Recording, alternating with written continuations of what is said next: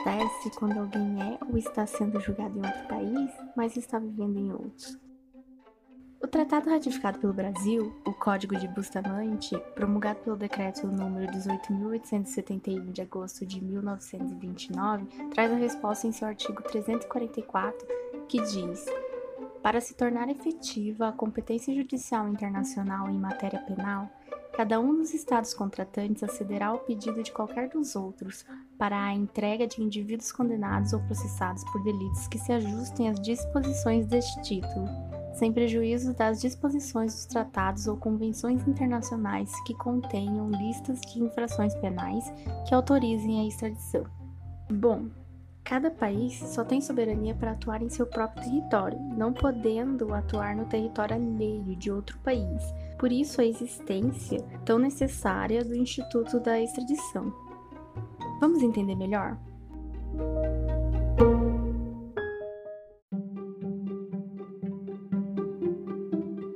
O Instituto da Extradição surgiu no território brasileiro na era imperial entre 1826 e 1836 mas foi o tratado mais importante ratificado pelo Brasil que consolidou os aspectos que caracterizam a extradição.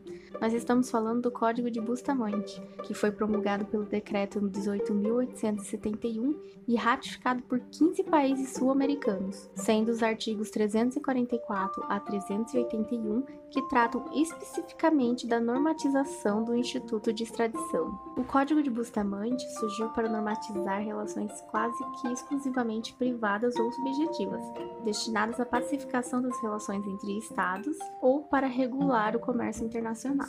A extradição é um ato de cooperação internacional, que consiste na entrega de uma pessoa acusada ou condenada por um ou mais crimes ao país que a reclama. Ou seja, por exemplo, a Argentina solicita ao Brasil a entrega de uma pessoa acusada ou já condenada por alguma infração penal em seu território, para que possa julgá-la ou puni-la, e o Brasil concorda em conceder essa entrega. Para garantir que essa cooperação aconteça, os estados geralmente assinam tratados de extradição. Hoje, por exemplo, o Brasil possui 31 tratados de extradição firmados. A extradição pode ser solicitada tanto para fins de instrução de processo penal a que responde a pessoa reclamada, quanto para cumprimento de pena imposta. É importante ressaltar que o Instituto da Extradição exige decretação ou condenação de pena privativa de liberdade, e não é qualquer tipo de crime que autoriza a extradição. A Constituição Federal, por exemplo, veda a extradição por crime político. A extradição pode ser classificada em extradição ativa e extradição passiva. A extradição ativa ocorre quando o governo brasileiro requer a extradição de um foragido da justiça brasileira a outro país. E a extradição passiva ocorre quando um determinado país solicita a extradição de um indivíduo foragido que se encontra em território brasileiro.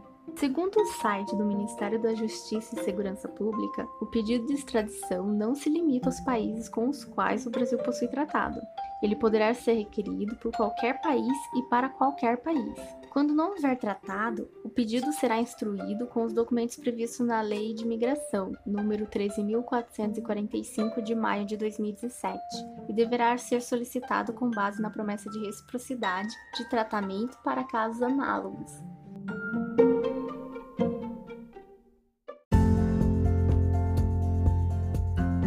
Diante disso, a extradição é um instituto importante trazido e regulamentado pelo Código Bustamante, uma vez que é através dele que os estados têm assegurado seu direito de punir, quando algum sujeito, após cometer um crime comum, tenta fugir da justiça.